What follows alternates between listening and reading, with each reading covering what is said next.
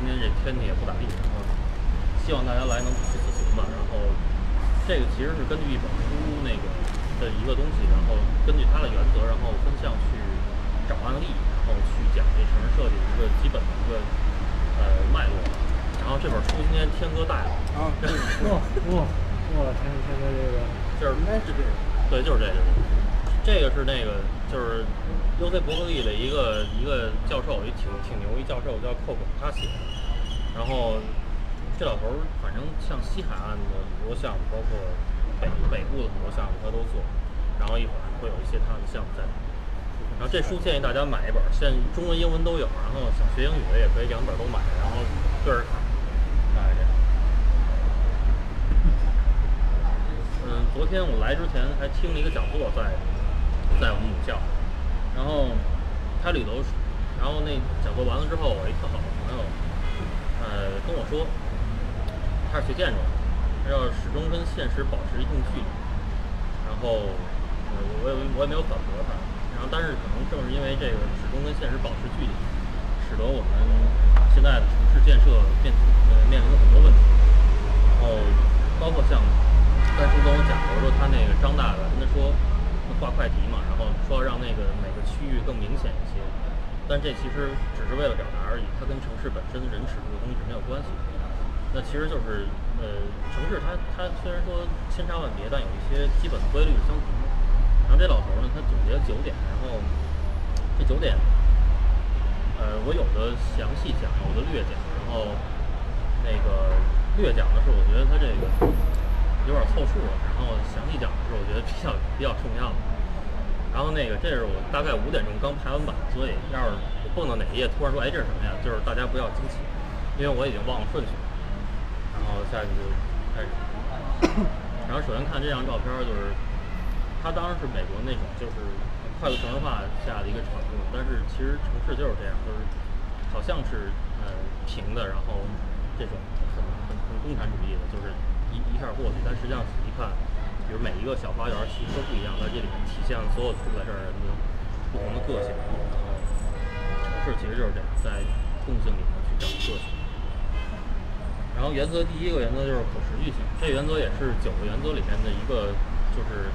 就是最基本的一个原则，就是就是可持续性。它是从环境出发，就是去去保护那些不可再生的和不可替代的东西，然后由此。牵扯到了很多很多的问题，它有一些基本的呃理念，比如说，比如集约开发，比如之类的东西。像我们经常开发是这样的，然后实际上是，比如人家开发就是，比如我们看像美国东海岸和西海岸的城市带，它是以这种基础呃基础设施为为为侧面，然后这样去发展。北京北京京津冀那个都市圈起不来，其实也跟它不集约发展有很大关系。当然，不集约发展跟咱们国家人的一些习惯有关系，一会儿能够。然后这个我找的案例是中国呃上海崇明岛的一个规划。这个崇明岛实际上是是由长江淤泥冲击出来的一个岛，它是现在世界上最大的一个一个呃一个冲冲击出来的淤积岛。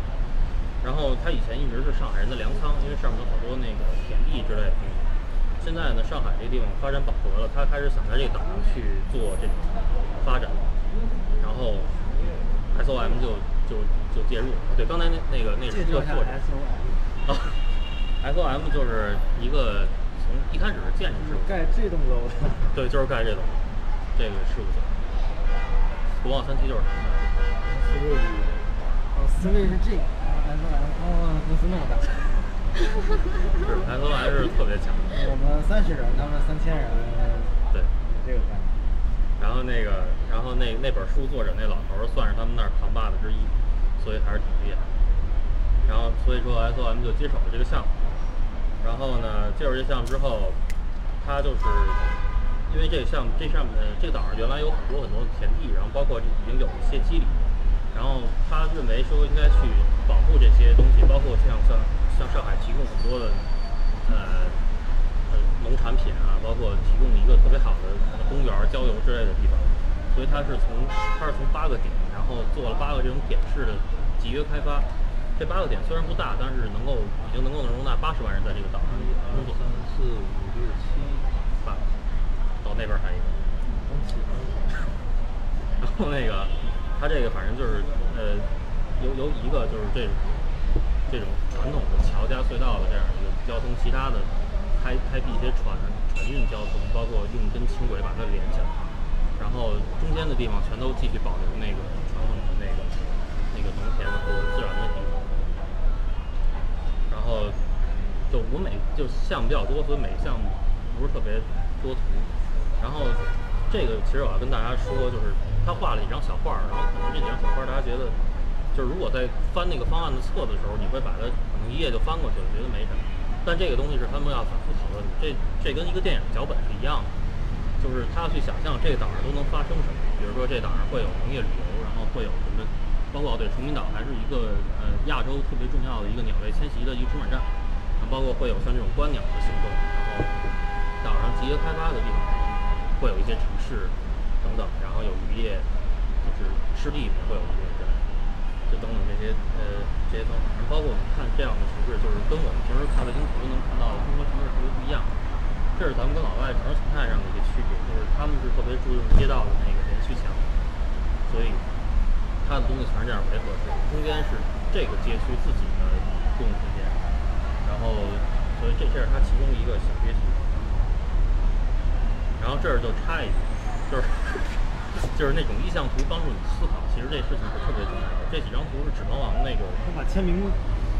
签名拿出来，就是这个这是就是《指环王》那个那个画家，然后艾伦利他在开始拍这个电影之前所画的一些插图，然后实际上这几张插图，可以说决定电影基因。然后对于一个方案也是一样，然后这这张图里有什么，然后这张图，呃，比如说应该包括什么之类的，然后像刚才那些小图就是哎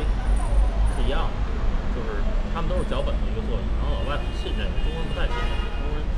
一般画这种图就比如像《大圣归来》就直接画的特别那种，就是它跟现实一点关系都没有，中国人不太信这个。但是这东西其实真正用起来是不管用的。然后第二个就是可达性，然后可达性就是对它每个每一项原则是由问题出发。刚才第一个忘说，然后可达性是由这种拥挤，然后堵塞，然后浪费时间，然后有围墙和大部分这种封闭的一些区域，就这是我们国家非常常见的。然后那个还有就是行人缺乏安全感与舒适感，还有对汽车的依赖等等这些问题，然后所提出的可达性的问题。然后一个一个不节约开呃发展的城市，可能像那边那个大鸡蛋，然后就是它可能三到四小时出行时间，但如果是节约发展的话，可能一小时就可以到。包括我们这种潮汐式的上班，就是因为集中式的工作目的地，就是你这个地方是纯居住区，那个地方是工呃工作区。比如说我们在郊区很多地方是没有工作岗位可以去的，所以人不会到那儿去上班的，所有人只能到这儿来。但他的工作岗位是到处都有，所以他可以就是分不同的地方去，所以他所有地方都还行，然后也不是特别堵，也不是特别没人。然后另外就是窄小街区，像这边这个宽阔的街道，就比如北京基本上都是一公里到八百米见见方的这种这种街区，但老外都是百米见方。然后这部分没有，它这好处就是，比如有一地方瘫痪之后，就再拐别地儿就走。然后我们这要一瘫痪就完了。我有我记有一有一个星期五，就大概这点儿吧。我坐三三七在前门那边回家，然后那那辆车最后都挤哭人了，就是那天晚上跟今天一样，地铁停运，然后没有其他的回家的路线，没有其他的道路，然后所有人都挤那个三七，那是最晚的一班车，然后就在那那那那车上挤哭好几个，就是就是之类的，就是非常可怕。它这个它这种问题其实带来的后果不小。然后另外就是多重模式，然后还有就是你在发展的时候可以去做这种土地储备，然后就你你两个建筑中间，然后其实未来是可以发展成这种步道或者发展成这种商务空间的。然后就是对于街道街道的一些细节，比如说你这种路边停车的方法，然后你的人行道，比如说宽窄的变化等等这些。然后第一个关于这个项目，伦敦新世界码头，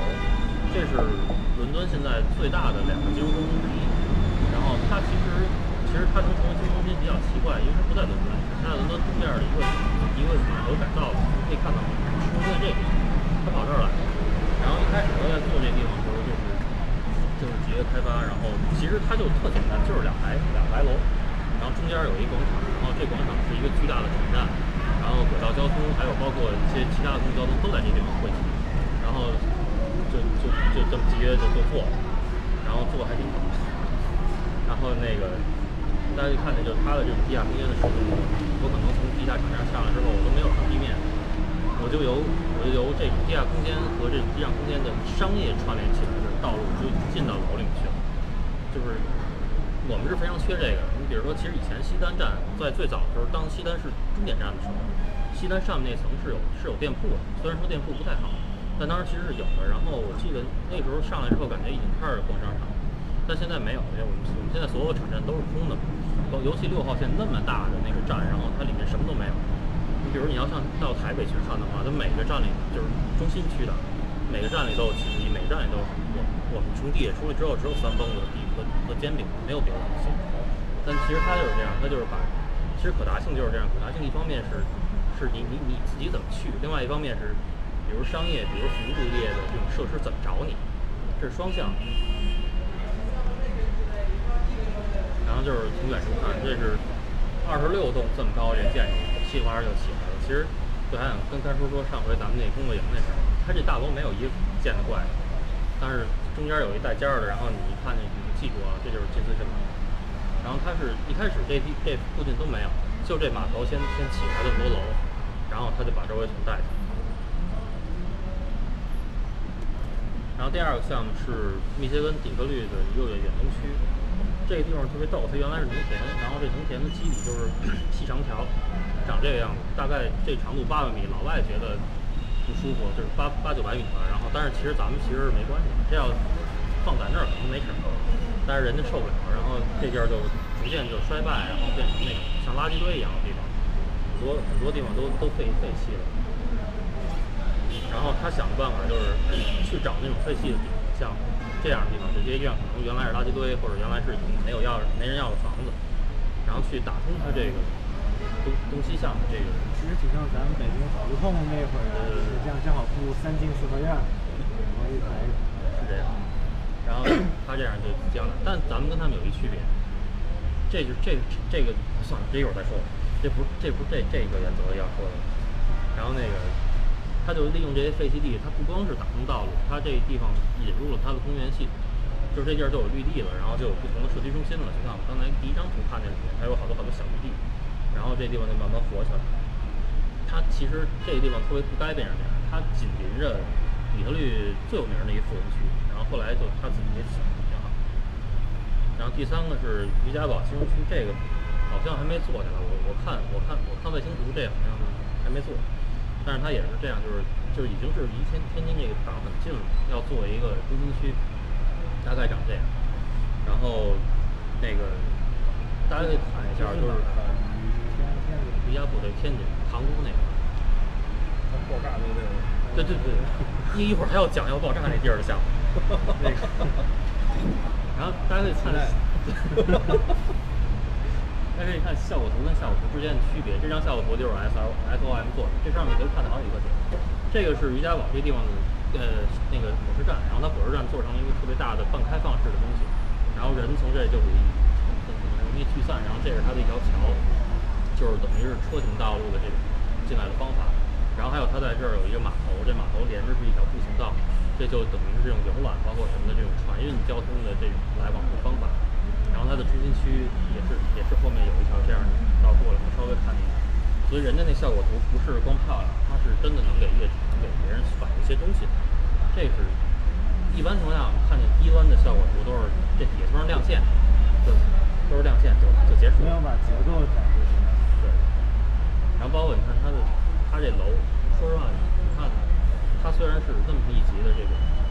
这种这种这种塔的高的超高层系，但其实它不密，它是一个街区一个，非常有规律，一个街区只有一个，然后逐渐高度上它的街区画的是多大的边？九十我记得。然后这也是，然后你可以看它的交通是高度高度集中，是超高度集中。就是我有个问题啊，比如那个街区画的特别小的时候，它实际不太利于人车分流，因为你经常要穿行这个道路，那好处肯定是交通。这个这个一会儿一会儿讲。着急，着急了。当然有两种方法，第一种是一会儿这个项目用的方法，另外一种就是其实就像就像美国纽约在做的方法，就是他们那个特别有意思，他的十字路口的那个方法是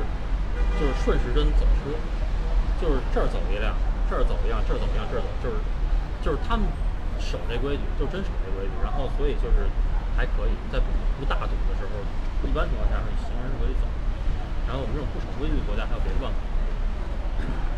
对，就是大家看这个，就是说整个这个宜家堡新区里面，就是加火车加这个全都集中，这地方有四条线相相交，相交的那个刚才那个半开放的地方，所以是是是非常非常就是可来性非常强。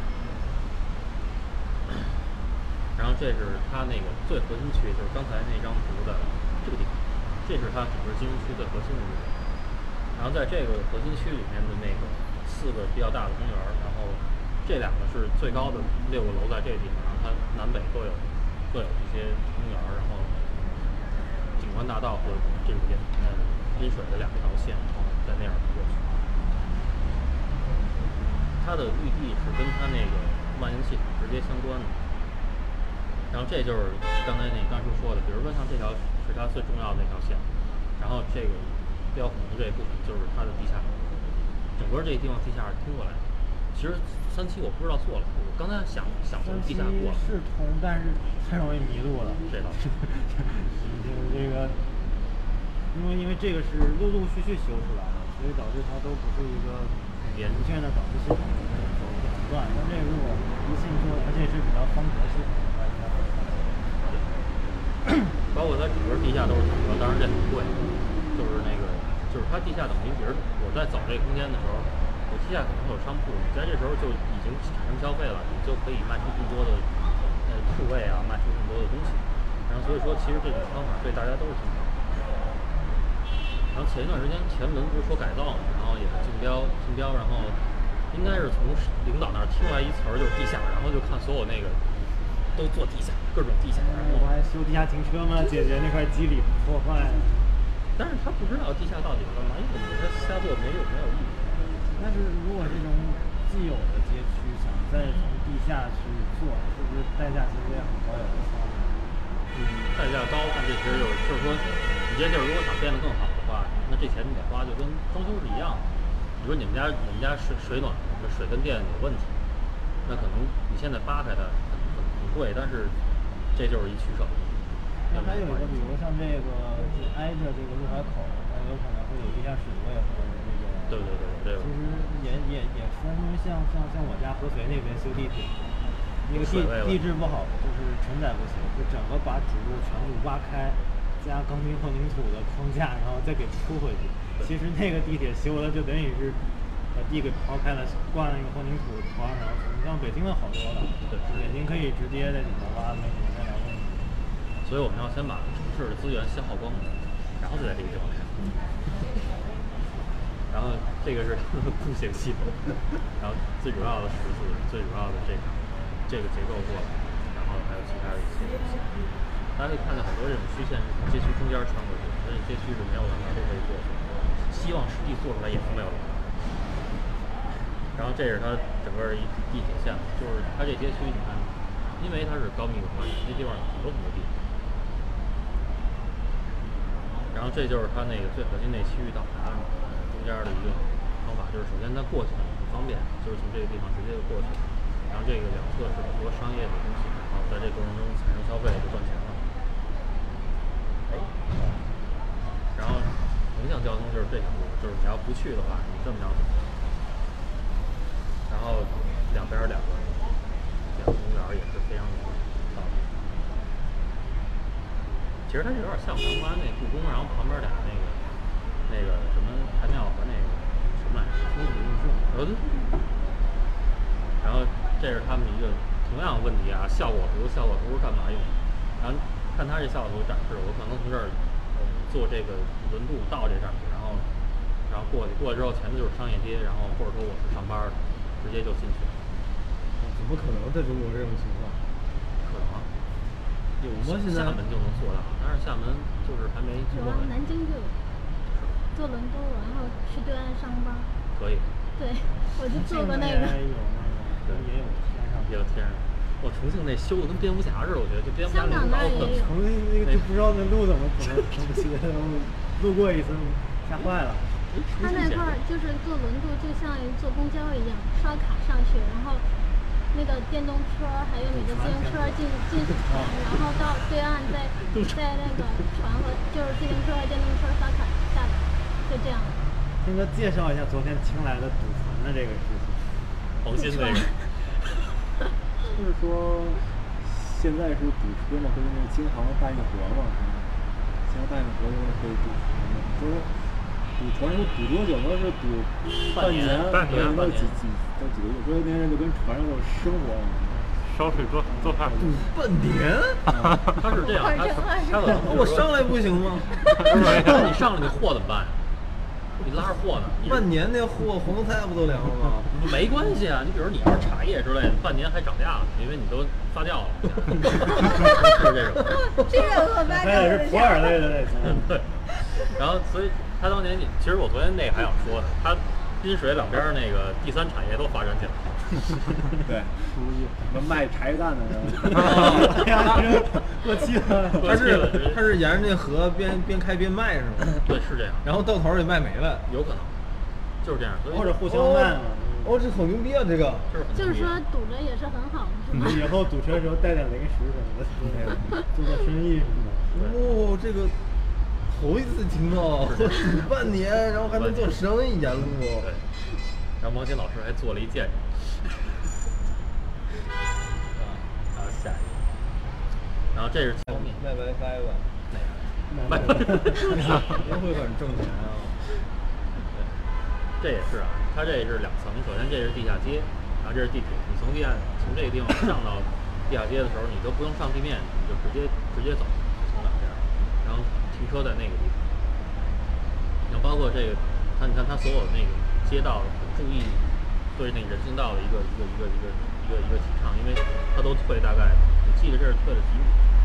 退了两米还是一米五，我忘了，就是它都会有这种退退线，就是凹进去一点儿，你看它就它会，它对街道界面的那种好处特别大，然后从平面上看也是这样，它那个凹进去那块是开场的远吗？呃还是就是只是为了让进入建筑更更流畅的？你就想象这上面其实不是盖儿，是一楼上面，然后这地儿就是有点像七楼香香港也对，也是这样。然后这就是它那十字路口那地铁站，这地铁站上来之后，那你其实你看这就就提供了，你要是想把这盖儿做那什么点儿的，找艺术家做一稍微那什么点儿的，这又有项目。所以它这种这种这种空间，它会带来无限的这种机会给你，啊，包括这种建筑到角的地方不同消角的方法，然后还有一些其他的方法。它地面铺装也也直接可以做成这种路线。然后同样是这个效果图啊，这个上来之后非常有到达感，因为从这地方上来之后，四边都是这样的，然后有树、有人、有有各种各样的东西，然后是多样性。多样性是主要主要就是比如说缺缺乏服务设施，然后缺乏视觉这种这种趣味，然后差强人意的环境，然后负担能力不足，还有单一不定的设计思维。其实有时候看他这些总结的问题，特别像痒挠，就跟咱们国家其实挺像的。然后在这个里面，我们会详细说到，就是咱们国家这个这个就是刚才刚才对刚才提这问题忘了。哦，对，就是这单一性的问题。比如说咱们国家为什么为什么我们的街区永远做不成那个那转圈那样子？中国人南北通透，要求所有住宅南北通透。说实话，这个是到全世界都没有。虽然说咱们这个规定其实是挺怎么说，就是挺挺挺挺人性化的，然后也也挺也挺公平的，但是就另外一种，就你说他他晒太阳，他不去草坪，他非要跟人家晒太阳，就所有住宅必须保持一小时日晒，所以说就是呃，就就那个楼只能是这样的房子我，中国人又不喜欢，比如西晒也是阳光，他不要，他说晃，然后呢必须只要阳南边儿，而且另外一方面就是因为呃，它要保持整个那个屋里都晒到的话，那这个楼的厚度只能是一个单元，就你不能两边都都都有住宅，那可能就是十十二米厚。然后那也就是说，你这个楼的那个效率就更差，就是你每一个很薄的楼，你要是很厚的楼，两个桌中间有一差有一间距的话，你其实容积率还不会损失太大。然后就很薄的楼这样，然后我我记得当时我们做一个房地产竞赛在大兴，那个那就特别逗，它的城市设计那个就是呃休闲规阶段，其实是找那种有外企背景的地方做。他当时在做这个每个街块这个容积率的时候，他是按照那种那种街区式的样子那个体块儿去去去规定你的那个容积率。解释一下容积率。啊我刚才就没听明白。哦，容容积率是这样，就是就是就是这个建筑面积，呃不是不是那个建筑面积除以建筑用地的面积，所有的每一层的每每一层多少多少，然后越高越好。比如说像芝加哥可以芝加哥可以到三十几，然后可能特别差的就是不是特别差，就是那个低密度呃别墅区可能零点几、零点五、零点。你正常住的那个容积大概是一到三之间的，对对的带几个楼层。所以就是这个数字越大，说明就是你想同样一块地，数字越大，说明楼层越多，开发楼层越多，也就是说你往上盖的越大，这块地利用率越高。所以容积率跟土地利用率非常有关系，就是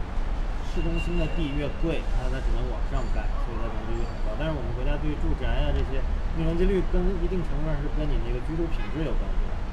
就是你要盖的都是那种特别居住小区，都盖成那种楼，它居住品质就很差。所以，所以正常我们看就是会强调两个，一个是建筑密度，密度就从顶上看大家买的几个景。那有可能别墅区你挨得很近，但你每个都是一层，那你生活品质还行，除了很单调，那你容积率很低。那有的地方，比如你这两个房子隔了二十米、三隔了二百米，那每个都巨高，那其实它那个就是说是底下公共空间很好。那香港不有很多那种楼很高，底下都敞开的，这个其实跟我们生活习惯有关。像刚才志晨说的那个，我们非得要自家门晒到太阳，去外面晒。因为因为我们中国其实是封建社会，一直没有那种公共生活到现在也是。所以所以就会导致我们公共的地方都没有人去维护，但其实都是纳税人交钱都是去盖的。所以所以我们就会发现，就是所以现在开发商会搞些噱头，就是容积率和密度之间的这个关系。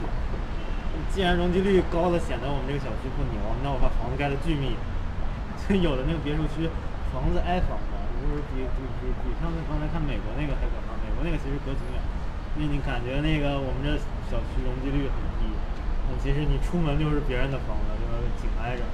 所以所以就是这在中国都变成一个很奇怪的一个一个一个状态。谢谢主持人。那个，然后就是刚才说那情况，就是他那个是呃休闲规阶段这么做，这么给容积率，然后实际这块地分给这开发商做居住区的时候，那个容积率怎么都达不到，因为其实我记得那个当时我们那还是一高档小区，就要求是中高端的，然后就就怎么都到不了，就发现是这样。如果然后我就换了一下，我把它做成那种街区式，然后塔楼，然后也低的群房，然后可能部分房就达到了。没办法，然后包括这个刚才说到那个，就是中中国人还有一个问题就是，就是他认为越高的就能达到强度越高。实际上日本全平铺，二三层那小楼，然后每每户可能面宽就是九米到六米不等，然后长大概十米，就就这么点儿。然后它因为它不讲日晒，但其实那个那容积率比我们我们那种居住区容积率还要高。所以我们特别难实现密集开发，就在这儿，就是永远就啪就拍走了。然后，呃，多样性我只讲这一个案例，就是因为，因为我在做居住区的时候也是被被这个东西搞得都快疯了，当时开始跟老师都打起来了，然后就那个就是我我就要我就要做东东西向，就要做东西向，就当时开始，然后其实我说不能这么做，这么做完了，然后后来当然也没办法，所以我就讲这一个案例。这个地方就是这回爆炸地点。天津泰达就是爆炸那地儿，然后一会儿我给你看一下，然后对，这就是爆炸那地儿，然后那个这个项目零四年就做，到现在其实还没建。爆炸的是它西边儿的地方，它西边儿 ACOM 做的，这是 S O S 做的，ACOM 做那地儿炸了，是这样。然后，然后就是它这就是借用一个方法，就是它用五种不一样的主题，它也提供塔楼，比如说有年轻人来这儿租房子，然后他可能每天回家很晚，无所谓这个日照的问题，所以就是有那种塔楼的公寓式，然后还有对，然后还有就是像这这些呃普通的住宅，还有更小块儿的，这就是别墅等等，它一共弄了五种不一样的住宅的，尽量让它保持多样性。然后另外就是这些地方不设围墙，然后中间都是有这种慢性系统可以贯穿的。然后他为了保证这个这半径体能有用，所以他做了无数个这样，不是也不是有时候那个很多个这种小的公园儿，这还挺合理的。是啊，这现在它挺好看的 Minecraft 的那个，就是他他这个画的这么奇怪，是为了体现个性，就是说，意思是说，你看我们这个，对，哦，实际不是这样的。呃，不不，实际也也是肯定长得不因为每个公园可能不一样的人来做，这就是社区辨识度的问题。当然，辨识度是第九个项目，这项目讲，然后那个，他这你看零四年的时候做这个模型很好玩儿，就那时候他要是像那个九十年代那个风格，用那个有机玻璃之类的给做很漂亮，包括图画的也挺漂亮。结果这项目现在也没做完，真是太慢了。然后我有一同学跟我说过是真真事儿啊，他他是四川人，然后他回家的时候就找不着家，因为那楼都长一样。那其实这个就很有用。首先，可能你们这长长你们这样的楼，可能就两三个连续。另外就是你门口一定有个跟别人不一样的公园。再其次就是你门口有一家跟别人不一样的商店，因为每一个这样，大家可以看这样的房子，这都是把商业和服务融在里面。然后就等于老老大妈就都集中在这些地方，每个地方老大妈都不一样，所以肯定能让你认出来自己家在哪。然后同样是它的这种立项图，比如这种塔楼，然后这种这还种街踩签呢，都是是不是？然后那个，让这个是小区里面的，然后这个就是像那种商业的楼那个边儿，包括这些地方就可以有办公楼啊，就是他有可能就不用走，他在这里面办公就完了，开个小休息。然后这是它两种不一样的。哇，这个做楼坡里肯定特别好看。什么？它本来就是冷泡的，因为已经是方的了。好，好看啊这个。你刚才在说什么？就是那个低多边形的那种，如果你这个有这个圆的，它就做成多边形，就会降低它的那个边数，是一种算是一种艺术表达形态吧。这个很合理吗？就渲染出来会很 Q。这两个是它的两个类型，它有好多个类型。这两个反正都有它。首先，它日照间距确实都算过是可以。然后那个你就算过啊？他算过，不是我算的。这个，然后像比如这就是有别墅区在在这个地方，然后中间有一自己的小公园儿，然后这边是另外一个，然后边上可能有有办公有公寓的这种，然后群房有这这种大的对面儿可能是超市或者是什么之类的东西，然后这大岗大大塔楼可能就都是四五十平米的那种小户型，就是两个不一样的变化。然后那会儿老外比现在好多了，那会儿老外可老实了。那个你说那人他真仔细做，像他这种小塔楼，他想着那你觉得不好，我给你做有意思点儿。然后他这种他他都是，你别看它户型小，然后别看它面积小，它还都是复式，然后还都带什么挑高之类的，其实很好。但中国人其实后来发现不认这个，中国开发商也不爱做这个，多难盖这楼，单数层和双数还长不一样。我怎么我怎么卖钱？我不行，不做了，就全都做一样。然后那个就每人来这儿拍了钱就走，就这么一情况。后来这个竞争越来越越来越弱智，越来越没意思，然后所以有意思的户型就越来越少。它有好多户型我都放一个，然后这个是它的不同，就是它考虑不同的因素的时候，当时做出不同方案。然后这个是考虑，我记得是考虑社区中心的时候，就他把社区中心如果作为呃重点在这个地方的话，然后整个街区就长这样。然后这是因为什么我忘了。然后这个是想要做横向的，因为这边还有街区，那边还有，它连通它。然后在这儿做绿地，就是它是这样，用地，比如说这地方绿地分配给你大概多少比例的话，大概怎么多，然后你但是具体怎么着你可以调，就是我这里绿地是怎么怎么放，然后居住怎么放是可以调的。然后包括这就更明显，我把整个集中绿地全都放出来，然后这地方因为是一条中间轴线，然后所以我有两个这样的，然后这我也忘了是什么。然后这也是为了尝试那种类似像巴塞罗那之类的，就是那种斜向对放射那种，加那个风格。就是让整个街区更有到达感的一个方法。然后这就是做那种比较集中式的、中心式的那种绿地的方法。它其实主要是在通过调公共空间的那个形状去想别的问题。然后这就是想作为那种大房子，就更有这种中间包围的感觉，就是可能中国人喜欢的，当时一开始做。然后这就是网格化，都是绿绿道、绿道、绿道这样过去。最后呢，角逐的是这两个方案，也就是最后成型的方案和这边这个。这边这个是因为它那个铁路在这个地方，所以其实它这个绿地在这边儿呢，可能会变成什么保研林之类的，所以不太好弄。然后所以最后还是选择了这个。现在像这边的居住的话，它它很多别墅是往下走，品质怎么保障？别墅你比如这个有铁路，他们会有什么处理，因为像那个的话，有隔离带绿绿绿地去隔它，呃，不是，这个是这样，铁路自己也有绿化，这些也有绿化自身已经有了。对，所以那个应该还北辰那块儿旁边不也有地铁？也是像拐过去的。对啊，拐过去还有个地铁，地地铁跟火车还是啊，两种概念。每次到五道口过马路，我都感觉会被撞死掉一样。是是那样，是，我也我也觉得那样。刀口怎么了？有真有火车从地上开过来了？对啊，就是它。啊那个不单是欧洲那边都是火车，就是跟那个跟那个就是自驾车是一条路的，然后火车走的是轨道，然后那个汽车跟着后边走，因为那个就是平的，但是它就是可、对对，但是它管理的就是不会产生什么的。那两个之间有什么栅栏吗？没有，就是就这条这条路，素质，我这是素质问题。就是这条路，然后两根铁轨，然后过去，然后汽车就从边上走，有的时候跟着他屁股后边走，就那样。对，欧洲那边就反正德国是那样的。我们下个星期介绍一下，那下星期我讲不是乡不是村吗？下下下个。下下去，下下去。然后最后就这样，但其实不是说这种不好，比如说这东西如果比如放中间，你中间是一个河，这河会会泛红的话，那你给它留好大一块，这样是特别好用。就比如水多的时候就走了，稍微水少的时候就跑了。东南亚就有这样做的。然后原则四就是开放空间，这个首先就是自然栖息流失，然后休闲空间的不足，然后还有让人产生压迫感的这种建筑物和这种硬质路面。比如比如说，呃，前不久有一个我们那儿建筑的学学妹问我，就是高宽比怎么算？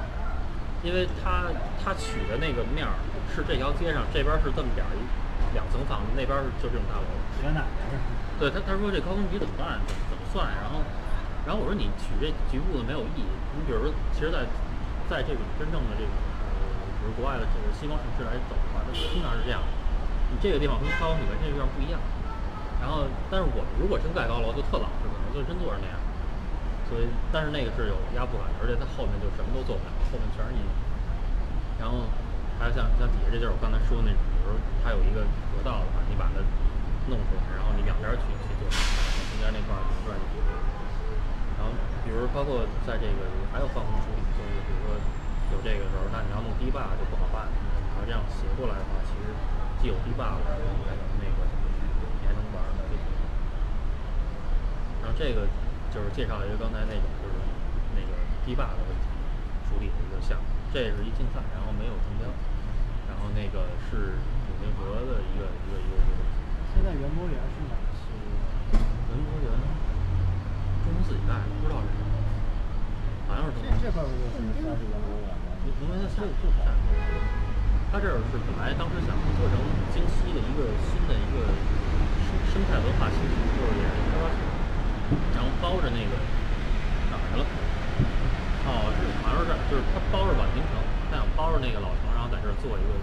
东西行，然后大这是那个在门头沟那儿吗？对对对，就这儿是吧？这个过了河是门头沟，嗯，就是河这边儿，永定河这边儿是门头沟就是门头，沟那边儿是石景山，混底下了。进山了。这这是哪儿？这这是哪儿做的呀？贝康做的，这是他们做的。这是李北洋在那儿时候做的。哦，那么早。哎，天哥那会儿做吗？我我天我天哥讲解做那会儿我还小呢，那会儿小。然后那个，然后这个就是他首先为了保证他那个，一方面是保证用地，另外一方面也是保证它那个就是河边儿它能用，因为它的地长这样，然后原本五环要是长这样的话，就是它这五环路是这么着过去，那整个这块儿这河岸它没法用，所以他就他就建议能这么调，然后当然其实人家好像然后另外就是它那个铁路线，它它它要求它这样过去，然后就是都是为了其实保证它一个是用地，一个是它那个水边的这个连续的这个开放空间能够保持下来。然后这就是它现在去河边就是一个箭头，然后它未来是打算做这么多个箭头，然后不同的这种节点打开去水边的道路，大概是像这样。然后它这地方就是因为永定河是北京大河，就是它会有这个，我不知道真的假的啊，他说会泛红，我就觉得水晶河不是一直都没水吗？不会泛红的但，是如果像那个是一二年那场大水，就会泛红，就会泛红。大雨。我还以为今儿能泛红，结果也没下起来。你觉得咱们每天干的事情都是人家过滤过的吗？要是没有他们规划，早死了。对啊。呃，其实其实上回那个七二幺死就城市建设就不 是这样。然后那个像像像这个就是这样，比如呃，他就是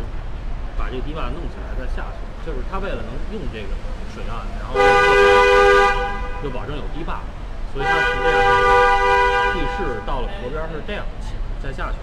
然后他把建筑和这些呃把把建筑跟堤坝就放在一块儿，比如像这两边儿错一层，然后这也是这么着这样错，你这儿有一绿盖儿之类的，就他提出一些这样的建议。就其实城市设计就做到这一步，这建筑具体长什么样不管，然后我就告诉你可以这么做，然后那个，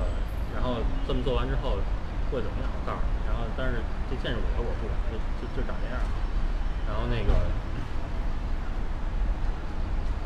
然后下一个项目就是香港中环，这是这是回归前后的事儿，这是以前的事儿，现在这好像已经成功了，记得。当时那个香港政府为了把那个中环继续扩建，然后能够有更多的这个钱、更多的楼，所以他要填海，他把那个香港这个港这个这个这个口这儿要缩三百米，现在是一千二百米，他当时想变成九百米，这样的话他这边儿就是出来一块儿这个楼，然后当然很多市民就不干，因为这会很大的影响这个地方景观呀、包括这个地方辨识度就变了。然后那怎么去阻止他去做这样的一个决策？就是 SOM 最后就是在这儿做了一个呃呃滨水的公园儿，然后就是长这样这样一公园儿。然后做完这个公园之后呢，首先就是我景景色更好啊，然后可能我这地价涨上去，能够弥补你这个呃没有填海就是没有收益的那个东西。另外就是呃增强这种水岸到达感，然后也是两张效果图。它也是这样，就是这个地方就是等于，其实对景对景是被中国人用烂了，对景其实挺好。它那边是香港老的这种市政大楼，然后背后就是那个香港的那个海，然后这就是整个那海湾的一个，这不是福星看吗？对，是这是几几年做的？九七年五点，是够早的。那香港现在那个地方就绿化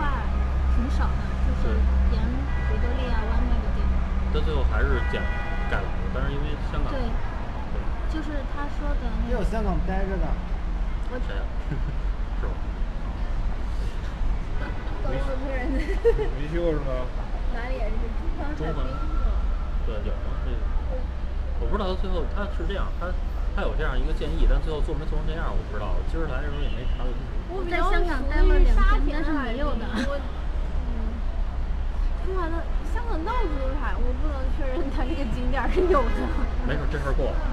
没有。没有没有没有我我在香港转机两天，在那待了两天，但是没有的。没有。中环，可是你转机不是在中环啊？我但是我去市区市市区住了两天了，我是在那个嗯，就是维多利亚湾旁边的那个叫什么来着？好，下一题。反正没填海就好，没填海就好。没有，每天都在填。海，他那边每天都在填海。啊，没事儿，就这块儿没填就完了，其他就是填海。中环。这这这有多少距离啊？哪个呀？这个到这个天的这段距离，他没填多少。它没填，原来就是这样，它是加了一桥而已，没填，这水。就是阻止他填做的一个项目。它是亲密接触，那我觉得有什么意义。那我觉得应该没有那个桥。那站桥外摔到水里没事，可能你们已经代表香港人民当时的反应，所以 这就是天哥那书里那个那项目，我从那书上扫描的。哎呀，他他没写，他没写，他没写，最后见不进去，我也不知道。然后不管他或者，然后第五个兼容性，兼容性这东西，他在中国做，反正怎么做都还那什么吧，就是我是拿佛山一例子来讲，它兼容性就是说不适于当地，然后不协调的这种呃新的这种建建建筑物。然后佛山呢，就是呃，他在佛山提出了一个可行的办法，就是中间是老城区，加一机房嘛，那我就做成一山坡，就是就是他说这就是山峰，然后这就是就是就是逐渐逐渐那个高度起来，然后控制这个天际线让它看不见，就就就行了然后有了。一个网红文化也有，就是比如在那个最重要的那个庙最高的那个台阶地方拉一个斜线，把屋顶接，然后画出去这条线宽高，保证你在传统的建筑里是看不见后面的高楼。哦这样就这样不用拉条平线去控高，要不然你一刀切之后，后面的发展就很损。那只要一站在楼顶上，站在这个庙顶上一看，就什么都它不上庙顶，就是你正常在庙里别上啊，对，就在庙里的正常的就是最高的大殿的那个入口台基处，然后跟屋顶衔接一根线往外看，就看出去。对，看不见你。房价都是你们搞高的。因为实际上这事儿就是这样，尤其是咱们国家这种历史阶级保护，就是，呃，就就是人尺度看不见就完了。就其实现在他对老城控制也都做这个，包括北京也是。没听懂那个东西啊。就是你在这儿不想看到你的庙外面有一栋国贸三期，它是这样，就是嗯，比如说啊，这个不是老城嘛？然后我要是贴着这儿盖一高楼的话，他在这儿可能就看见他出去了。对，是的。然我往后？就是我这儿没那么高，我到后面那高度再起。是一个这样的这样的一个，对吧？吧？对对对就。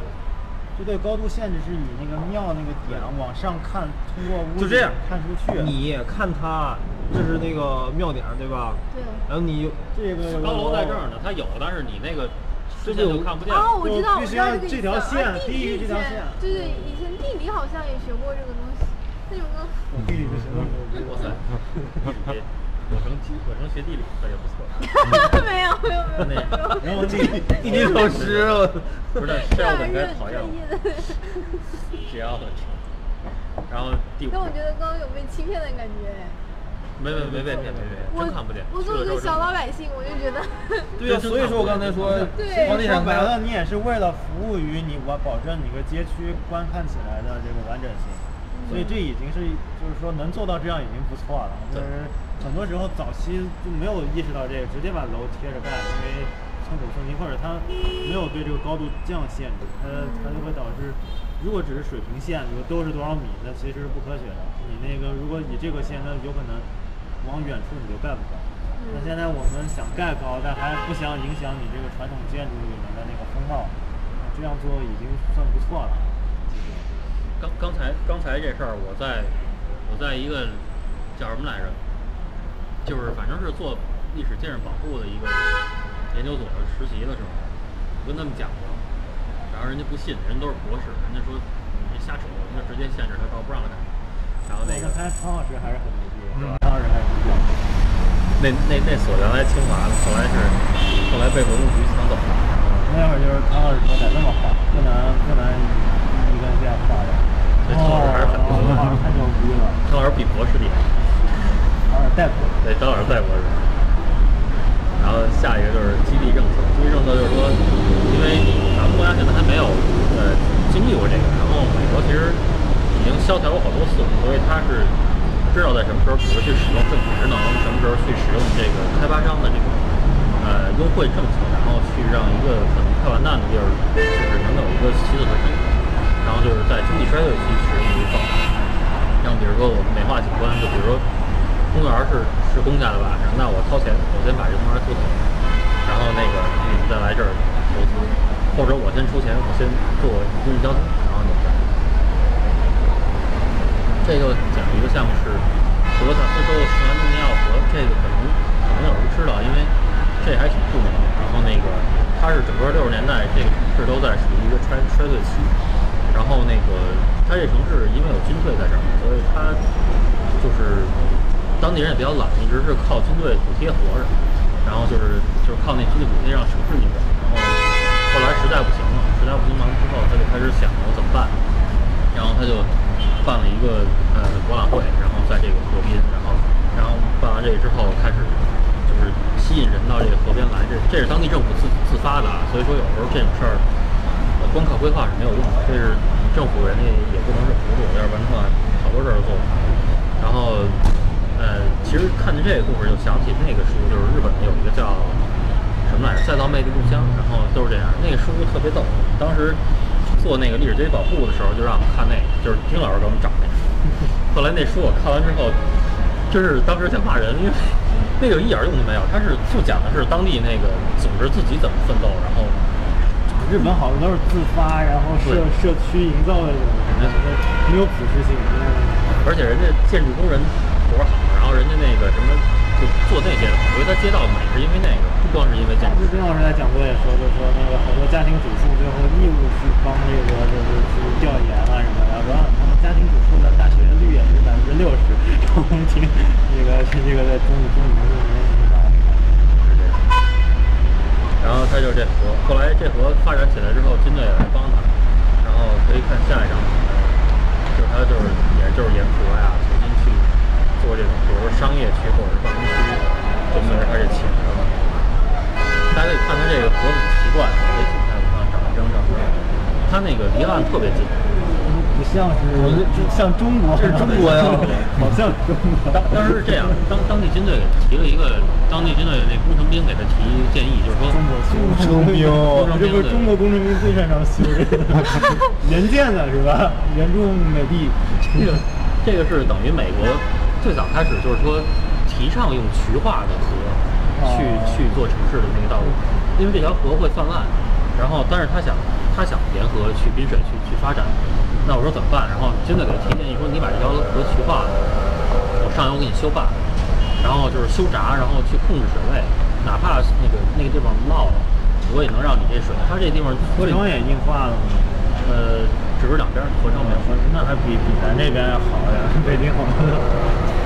其实其实日本很多也是也是去化掉，但是是这样，如果你把河床也硬化的话，你水质会下降；但是如果你不去管河床，你把两边硬化的话，其实水质会变好，因为你两边没有脏东西进去，可能硬化，比如岸上冲刷进去的东西就被你挡住了，所以其实可能反而会在城市里变干净。然后那个它这个河边最最极端的就是那水面在这儿，那个石阶就这么高，但是没关系，因为它水位控制就就到这程度，所以亲水特别好。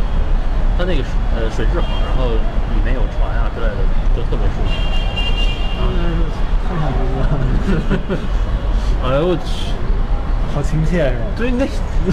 啊那个老头打麻将，对对对，都是但是人家是喝咖啡的，对，就是他那渣。那你房子真的是是不是我们的风格是受到德国的影响的？这不是德国，德国萨斯是德萨哦，斯。德萨斯哦，一直以为是德国是我在想说边倒挺，德国确实给我们很多帮助，他反正但德克萨斯怎么可能是这样是不是找子呢？错图了？没有，真没找到，真是那儿的，真是那儿。那我同学去那里上学，其实都是到苏州去上学，对，到苏州上学的。没有出国的快感。是啊，好德州伤心啊！德州主要便宜，所以有可能华人愿意去，因为德州是税最低的。对，德州大很多德州的那个华人很多的，对对对。还是这是中国人来了之后给改改造的？中国一个潜逃的那个市长，哎呀，你们这不行，然后市长到那儿了开发票，然后那这就完了。然后适应性，适应性我们没有找案例，我觉得适应性跟之前的一些其实是重合的，就看一下它的那个一个方法，就是地块划分，就是我们可能一个地块就就一个，然后但实际上同样的容积率，比如分到三个之后，中间就再加小小数，就变成一个很有场所感的地方。然后包括可能呃一个一个低效的这种综合功能建筑，有时候可以分开，分开之后中间就有一条路，然后可能景观值就有。然后还有这就是说。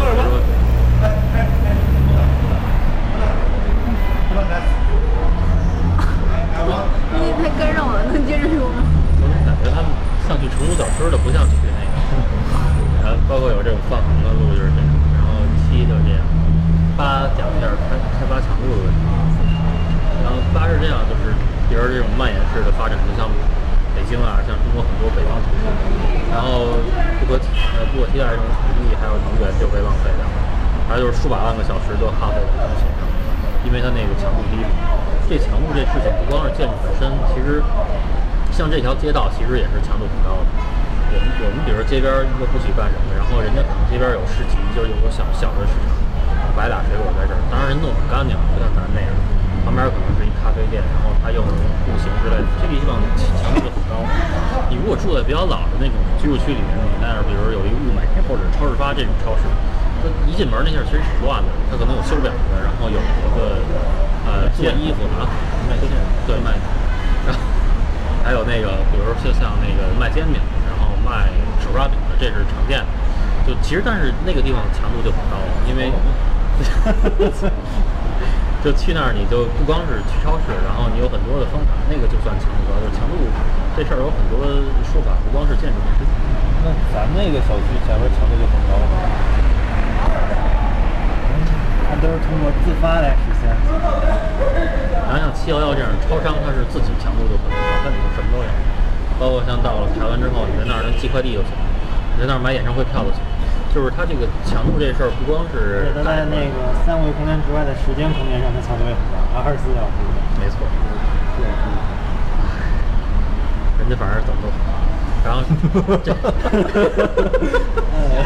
然后这个就是讲一个旧金山月湾车站的那个故事。这个是这样，呃，这个地方呢，就是旧金呃湾湾区一个原来有点衰落的这么一个区。然后那个时候，旧金山有有有这种。趋势变成像像那个洛杉矶那样，就是一个巨大的大饼摊进去。然后，因为其实旧金山在这个后面岸上里面就还有好多好多特别珍贵的绿地。然后，旧金山认为自己不能变成那个洛杉矶那么少，所以他就请 S O M 就想办法说，你能不能重新把我这个巨就是这种强度涨回来，然后就是不要让它去那样那样摊饼摊大饼发展。最后，其实呃想出来的办法是在这做一车站，就是。大家看下一个，就是他把这周围这几个地铁线全都拧到这儿，拧到这儿来之后，在这儿作为车站，以这个为为这种契机去做发展，然后那个做就是高强度开发，像 TOD 了，像 TOD 是这样，尺度大一点。对，西海岸是 TOD，然后比较多，然后东海岸是 TND，就是因为东海岸都是一些特别成熟的小地区，所以那个啥意思？啊，就是那个 TOD 是以交通为导向开发，就比如我这儿有一站，然后这站旁边，比如地铁站出来之后，然后有那个有煎饼，有那个什么之类，就是围绕它发展。东直门，东直门是吧？对对对对，就是以交通，然后画一个合适的步行半径，然后先是商业、公共的农教或者住宅，然后就没了。那咱们沿地铁开发其实都是 TOD，对，TOD 就是传统的街社区的这种。就步行距离，然后中间，比如说他那个最早那天地那图是中间是学校，然后就是这孩子什么，他在那个放学之后能够到达什么住宅的半径是多少来忘了，反正邻里社区的，对，邻里都是以一个学校的服务需求和那个居住人口为为一个单元，就是做一个邻里。然后呢，那个 TOD 就是一个车站，就就是这个区别。那那个 TND 就有点像中关村那边。其实现在大城市基于这种公共交通，基本上都算是 TOD，然后咱这基本上没啥 T，什么 T 都没有，咱们这只有 T。有啊，那谁啊，天通苑，天通苑啊。哦，天通苑是天。但那个尺度已经是失去了这个，因为它这个强调的还是一个尽量以一个步行的一个合适的半径去围绕着那个。像天通苑自己里面都有小学、中学公交车，它已经造成了那个那个就就尺度上是有问题。哦对，忘了，对，哎呀，刚才忘了说，就那崇明岛第一个项目，那相当于大概三个天通苑的人，因为天通苑那是三十万人，然后那个，所以他那个还是挺挺高强度发展。然后接着讲这个，然后他那车站，包括车站上面什么像剧院，然后像这些就是特别重要的公公共场所，然后它都他都给它设计到这里。然后就是这是一些分析，然后包括它会分析日照，然后这些高楼不要挡太太紧。底层的那个走向之类的，然后这也是他分析，就是原来这个从从这个金银岛上去看旧金山天际线是这样的，然后如果这地方有发展起来的话，就是他能把这个天际线重新重新塑造一次，就是有新的高度，有新的形象，然后包括呃开车就是去这个路上也是，它那天际线是有是能有改变的。哦。啊节奏了，好像感受到，你感受到了吗？不不是那么单调，这是 before，那是 after，这是 before，那是 after。就是对会有有日落的感觉，对吧？就像就是它那你听歌个背影会有的高度，嗯，就是你在有旋律感是副？歌部分，还有前奏什么，就是你不可能这么平，然后就会显得，而且没有辨识度，所以城市都会有一个特别裤衩，就是你那个天际线一画出来，一看，哦，还有一个洞，对对对对，很有辨识度。但是上海的这些，包括东方明珠能辨识，别的楼就辨识不来。就是这样。然后，哦对，在这儿说一句，比如说这后面如果这个城市后面是有山的，那那个就你那天际线那最高点最好跟山峰是错开。就就您别跟山峰成一块儿，就就就是从主界面、主主视面去看的时候，你那个跟山峰的那个坡度是要不一样的，这样两个东西都能看。大概是这么个意思。嗯，讲究这。么一说，跟画画实际是一样的，就是就是你其实构图，就一步一景嘛，就是你站在任何一个角度都要确保它那个画面是相对比只要较好看的。这个尺度玩的大一点，我还以为规划就是政府这块可以盖楼，然后然后那个开发商的咔咔咔楼就起来了。在咱国家是这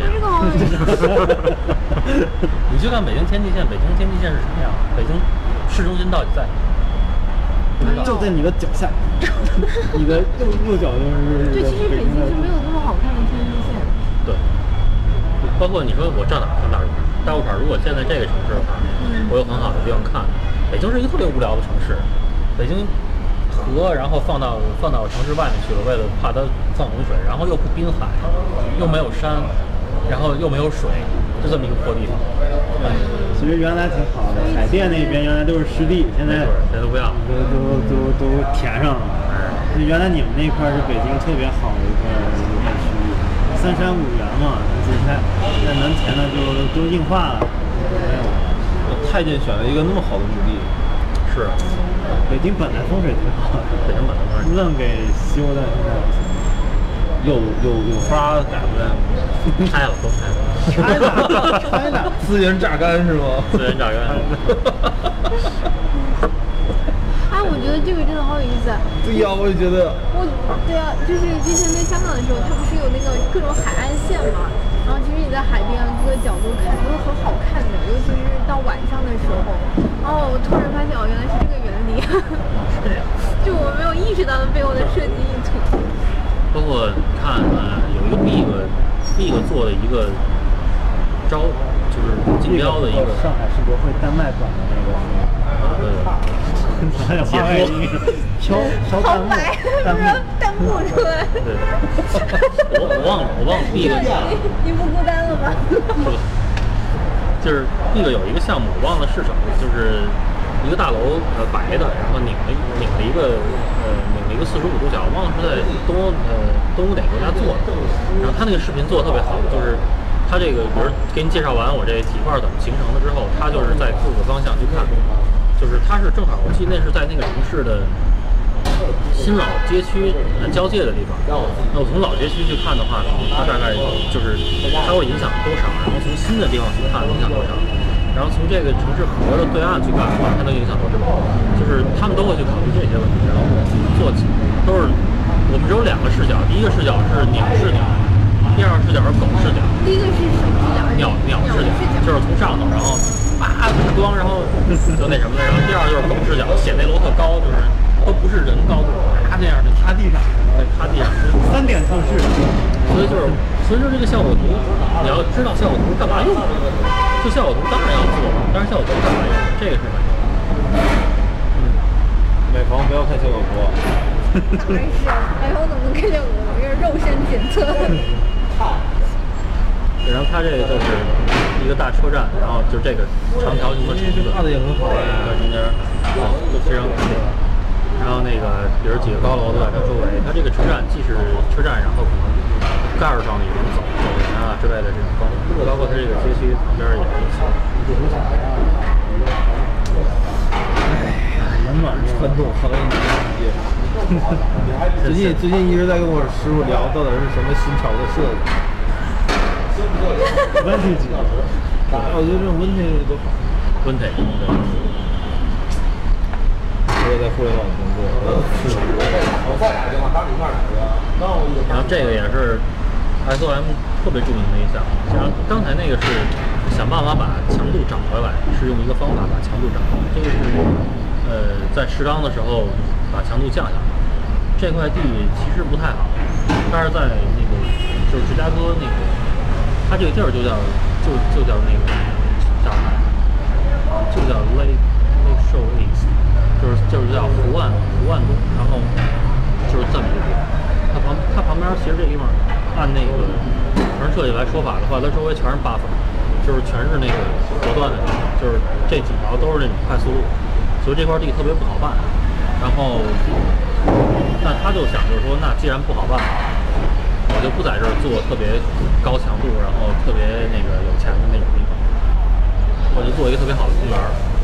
因为这地方本身还有还有高差的问题，然后他就做了一个公园，让等于就是因为我周围都都跟孤岛差不多，那我就把自己变成一个就是自己的一个体系，然后用这个公园儿，用周围的呃就是强度适中的这么一个开发来来做到。然后又是或者温配是这个，这些不算温配的，真好看啊！就是它是它就是你看它那个那个看这刚才做的根本的东西。对。然后那个我看不是罪，会软件多也不错。这个据说啊，这公园站中间老有凉风什么的，都特舒服，因为它那高差好像说是能，比如说能常年有这种呃空空气流通之类的，不知道真假。然后据反正据说特别好，没去过。然后原则九就是识别性，识别性，然后就是环境千篇一律，这种都有，相同元素重复、难以理解的场所、失落感，还有缺乏自然特色。然后那个就是要想尽一切办法去发掘你这个地方有能看的东西，比如上面两个就是比如布鲁克林大桥的这种类似的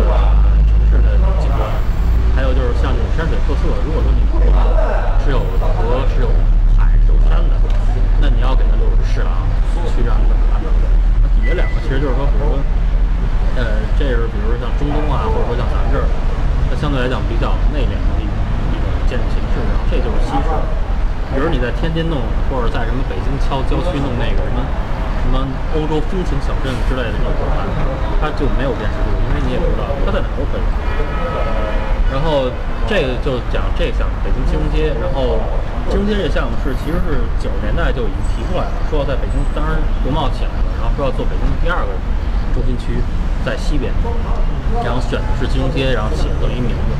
然后后来发现做不起来，做不起来之后就重新让那个他去做。然后当时那个 S O M 就想说，说如果北京再做第二个这个东西区起来的话，它需要首先，呃，他就不他就不让它挨着长街了，就在北边。他不能跟它是共用一条路，所以他得他给他自己做了一个新的东西向的这样一个通道。然后另外就是它的业态要跟国贸不一样，而国贸这个地方比较洋气，然后都是一些那个就是比较外向的，然后这种企业，然后像这个地方可能都是银行啊，或者是像呃一些嗯、因为西边可能呃政府部门多一些，然后或者说像国有企业多一些，这种比较内敛，就是说你这两个中心区是要不一样的，而且一个偏向商呃商务，一个偏向金融，就是这儿是商务，然后金融街是金融，其实其实金融街现在做到了，只不过它依然不好。因为金融街原来做完之后，你可以现在去看，就是除了中间这个地方以外，其他地方那个楼一看就是真是中国人自个儿盖的，那个特老实，就是什么都没有，就是不是手干，雷卡头，就这个 S 做的。然后就是那楼建完之后，就一点声线没有，一点别的没有，就是进去一个那个刷卡大厅就上楼了，